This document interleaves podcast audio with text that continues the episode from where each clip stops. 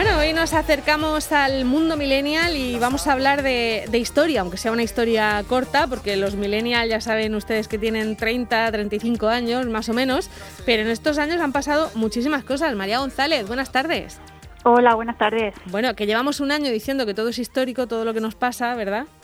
Hombre, es que llevamos un poco de vértigo aquí ya, cada semana es como un año diferente. Bueno, pero el caso es que eh, en, los tiempos anteriores al coronavirus eh, las cosas no pasaban tan deprisa, no pasaban cuatro o cinco acontecimientos de este tipo en un solo año eh, y aún así han pasado muchas cosas que nos han marcado, ¿no? Han pasado muchas, muchas. Yo ya no sé si es que pasaban menos cosas o que como no estamos tan hiperconectados tampoco nos enterábamos de todo, ¿no? Pero lo cierto es que ahora parece que tenemos la sensación de que todos los días está pasando algo que nos va a cambiar el rumbo de la vida cuando en realidad ya hemos pasado por esto antes, o sea, hemos vivido acontecimientos que de verdad nos han cambiado el rumbo de la vida. Venga, pues vamos a, vamos a empezar. Yo, por ejemplo, que soy, que soy mayor que tú, pues yo de las primeras cosas que me acuerdo, por ejemplo, es del 82, de Naranjito, del Mundial, de las elecciones, que en ese momento eh, pues ganó por mayoría absoluta Felipe González y fue toda una revolución. El 82 a ti te queda ya que no, que eras bebé, ¿no? no, no, yo nací en el 85. Madre mía, madre mía. O sea, nada, tú no estabas ni planeada. No, mis recuerdos del 82 son las camisetas de eso, de, del Mundial y de todo eso, el COVID y todo esto, que, llevaba luego la gente pues la camiseta esta que había regalado Colacao y, ya, Coca-Cola y todo eso. Eso es todo mi recuerdo de ese año. Venga, entonces empezamos un poco más tarde para los millennials. ¿Cuándo? Yo mm, lo primero que recuerdo así de haber visto, recuerdo flashazos, ¿vale? Porque era muy, muy pequeña, pero sí que es verdad que salió mucho por la tele cuando cayó el muro de Berlín. Claro, eso, recuerdo, eras mm. pequeña, pequeña y, en su momento pues no entendías qué estaba pasando. Muy pequeña, pero sí que recuerdo eh, mucha gente delante de la tele mirando pues esa gente que estaba tirando eh, tirando las piedras, todo pintado de grafiti, ¿no? Son flashes que sí que sí que guardo. Y luego ya, como algo que sí que de verdad recuerdo tener conciencia de eso, fue ya pues el, el verano del 90 y primero del 91 cuando la guerra del Golfo que para nosotros hasta entonces, yo creo, la gente de mi edad, teníamos entonces pues cinco o seis años, la guerra era como algo etéreo, algo que te nombran, ¿no? Pero ahí fue cuando de verdad empezamos a ver por la tele eh, imágenes de, reales, ¿no? De soldados, los tanques y, y todo eso.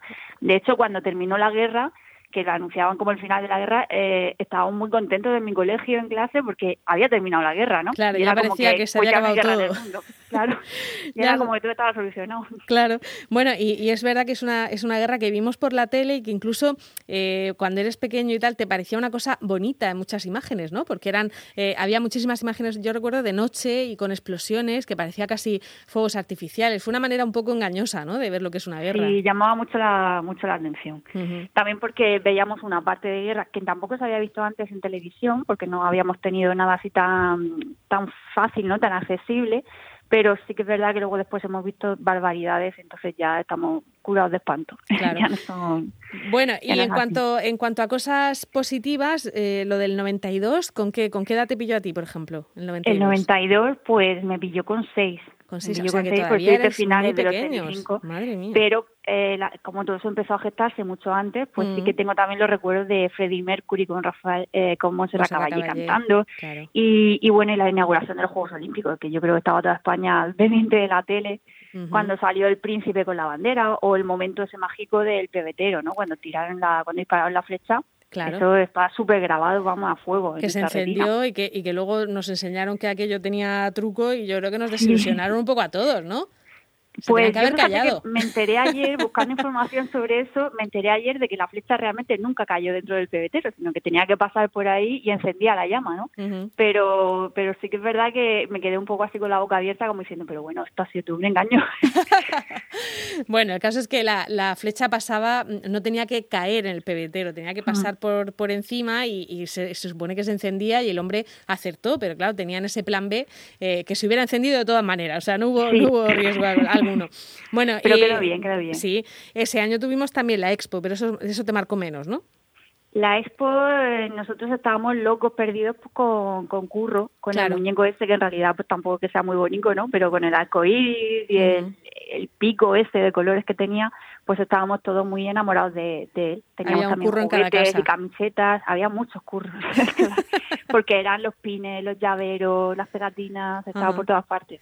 Bueno, y luego eh, en el año 95, una de las cosas que marcó mucho a, los españoles fue la muerte de Lola Flores y, y a los 15 días la de su hijo, ¿no? Sí, eso fíjate que también me pilló muy pequeña, que tendría ya ahí pues siete, siete, ocho años. Y, y también es una imagen que, te, que tenemos grabada, eh, las flores con esa mantilla blanca, ¿no? La foto esa que subieron en la capilla ardiente, que también es un poco cuestionable si tiene que haber subido, ¿no? Pero lo cierto es que fue entre la conmoción que fue para todo el país, que pareció de pronto que se había parado todo, que nos habíamos quedado así como mm, te preguntaba, ¿no? Dice, ¿pero qué ha pasado? Esta mujer con toda la vitalidad que tenía y con todas las charlas y con todo, mm. parecía increíble que pudiera que pudiera haber un mundo sin las flores, ¿no? Era tan omnipresente en esa fecha que de pronto de un día para otro y luego además el drama, todo lo que vino después de, de su hijo y demás, pues la verdad es que marcó bastante. Marcó mucho, sí. Luego además eso que fue época de muy de mucho corazón y de muchos programas y, y es que estaba todo el tiempo en la tele también. Y, se veía de otra manera, lo que tú decías, había como menos respeto ¿no? con, estas cosas, porque por ejemplo, otra de las cosas que destaca mucho de los 90 es el escándalo de Bill Clinton y Mónica Lewinsky, que no se contaría ahora ni parecido a como se contó en ese momento. Que va, que va, pero si aparte también éramos muy pequeños, tuvo que ser eso también 95, 96, y era un tema que eh, incluso en el colegio se hablaba, o sea que todo el mundo había visto algo en las noticias o todo el mundo había leído algo en una revista, en un periódico o algo, no sabíamos ni siquiera de qué estaban hablando, porque nosotros éramos muy críos y no sabíamos qué había pasado, ni de qué era la mancha, ni, ni, siquiera que era, una becaria. Era... muy gore, ¿eh? sí, era un tema extraño, sí, para, para hablarlo entre niños en el cole. Claro, además se criminalizó mucho a la chica, a, Mónica Levis. Y entonces era como esta señorita que la veíamos súper mayor, pero que en realidad tendría 22, 23 años, la veíamos ahí como si hubiera entrado la Casa Blanca nada más que para hundir al presidente. Sí, de hecho luego, ella, se ha dedicado, se ha dedicado a, hablar sobre el bullying, el acoso, porque verdaderamente fue una persona a la que le destrozaron la vida por esta historia, ¿no? No me digas, no se pensó las consecuencias en ningún momento. Ahí fue entrar a saco a por ella, aparte a por ella, o sea, porque él siguió tal cual. Sí, efectivamente.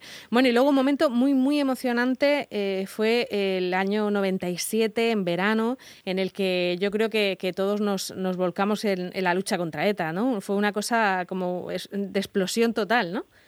Sí, ese año eh, liberaron a Ortega Lara, que ya fue de por sí un, también unas imágenes muy reconocibles, eh, y luego a los pocos días pues fue el secuestro y el asesinato de Miguel Ángel Blanco y también todo lo que conllevó. O sea, yo recuerdo estar en la playa, que, que por aquel entonces el sitio donde yo veraneaba era un sitio que tampoco era muy frecuentado ni nada, pero aún así la gente se tiró a la calle. O sea, eh, una manifestación en la playa, a pie del agua, toda la gente con las manos arriba y eso a mí se me quedó muy, muy grabado.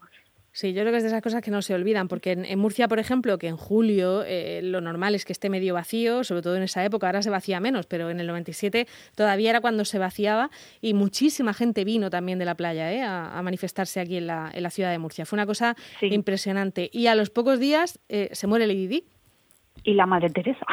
Todo fue ese año también. Ese fue un verano un poco, sí. La muerte de Lady Di, pues igual, como tampoco había ningún tipo de pudor con compartir las imágenes del momento del accidente, y luego que también fue totalmente inesperado. O sea, se murió la Madre Teresa, a todos nos dio mucha pena y mucho tal, pero bueno, era una mujer que en nuestra cabeza tenía 250 años.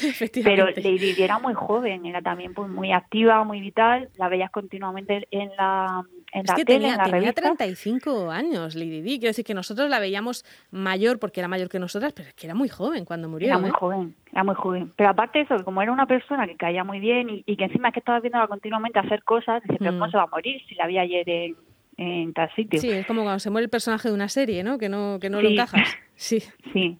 Además, pues esto, todo lo que todo lo que rodeaba la muerte, como también se trató, pues eso, sin ningún tipo de ni de pudor, ni de mm. vergüenza, ni nada, pues ahí veíamos las fotos en el coche, sabíamos lo que había estado cenando, sabíamos con quién estaba. Sí, hasta el último hasta el último segundo de, su vida, ¿no? Con esas imágenes con la puerta giratoria del hotel, bueno, no sé, yo es lo que, lo que tengo eh, en esa memoria audiovisual, ¿no? Que, que, tenemos todos. Oye, y lo de, la, lo de la oveja Dolly me hace gracia que fue también en el 97, que también fue un año de mucha, mucha actividad y mucha cosa histórica, la abeja Dolly nos hizo pensar en que en, que en breve íbamos a tener eh, pues todo mm, clones, ¿no? Y, en fin, nos hizo pensar en un futuro de ciencia ficción que verdaderamente no, no ha llegado todavía, ¿no? No, no, que va. Lo que pasa es que, claro, te lo contaban ya totalmente de ciencia ficción. Yo recuerdo ese verano, estaban poniendo una serie de, creo que era Luis y Clark, que uno de las tramas, bueno, era todo tramas muy disparatadas, ¿no? Y una de las tramas era que habían clonado a uno de los personajes. Por supuesto, comía ranas y todo eso, ¿no? Lo típico de los clones.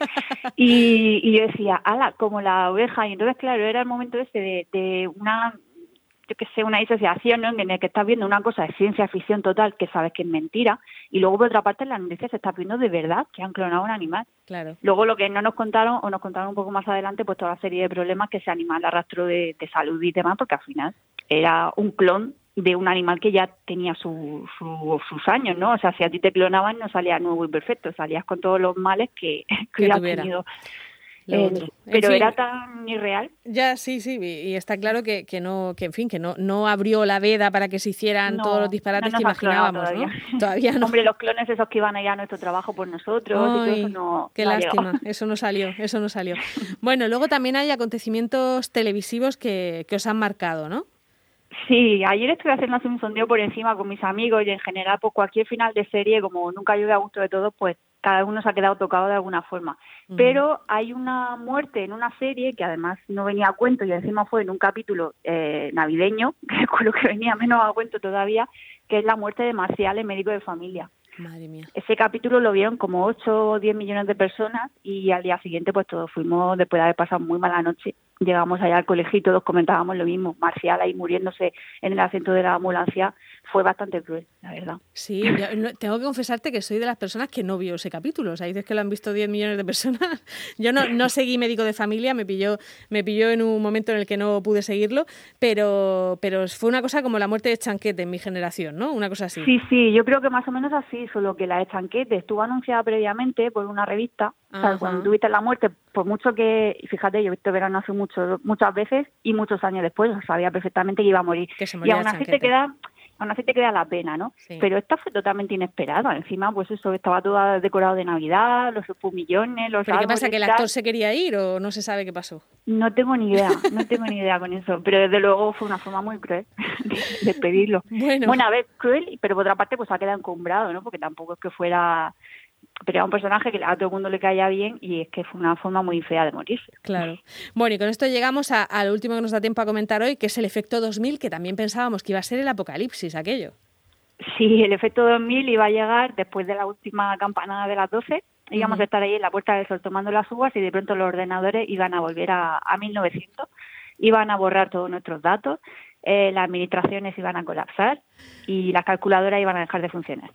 Pero no pasó nada. Ya, ya, ya, Al ya. final lo superamos. Me está, me está contando mi compañero que aquí en la emisora se quedaron los jefes por si acaso pasaba algo en esa noche vieja, Sí, ¿eh? sí, en muchas empresas se quedaron de guardia y estaban preparados para eso, por si había que darle al botón de re- reiniciar o lo que fuera, porque se pensaban que de verdad pues los relojes no iban a, a saber interpretar los dos ceros de, del 2000, Y se iba a ir los, los dos pero, últimos ceros. pero en fin. Pero no, al final llegaron y, y vieron que se podía También seguir es verdad que muchas, que muchas empresas eh, llevaban un año preparándose, quiero decir que a lo mejor no pasó nada porque se hicieron cambios, ¿eh? o sea que no, no hay que relativizar, quiero decir que hubo, que podría Sí, haber sí, habido un efecto ser. 2000, Mm. ¿eh? o sea que, que, en fin, que no fue todo ciencia ficción. Bueno, pues Sí, hasta, bueno, por suerte dime. no explotó nada. No explotó nada, efectivamente, ni se chocaron los aviones, ni todo aquello que nos habíamos imaginado. Bueno, pues hasta aquí nos quedamos en este repaso de las cosas históricas que nos pasaban en unas décadas en las que iba la cosa algo más despacito de lo que está yendo en este 2020-2021. Muchas gracias, María. Hasta luego. Hasta luego.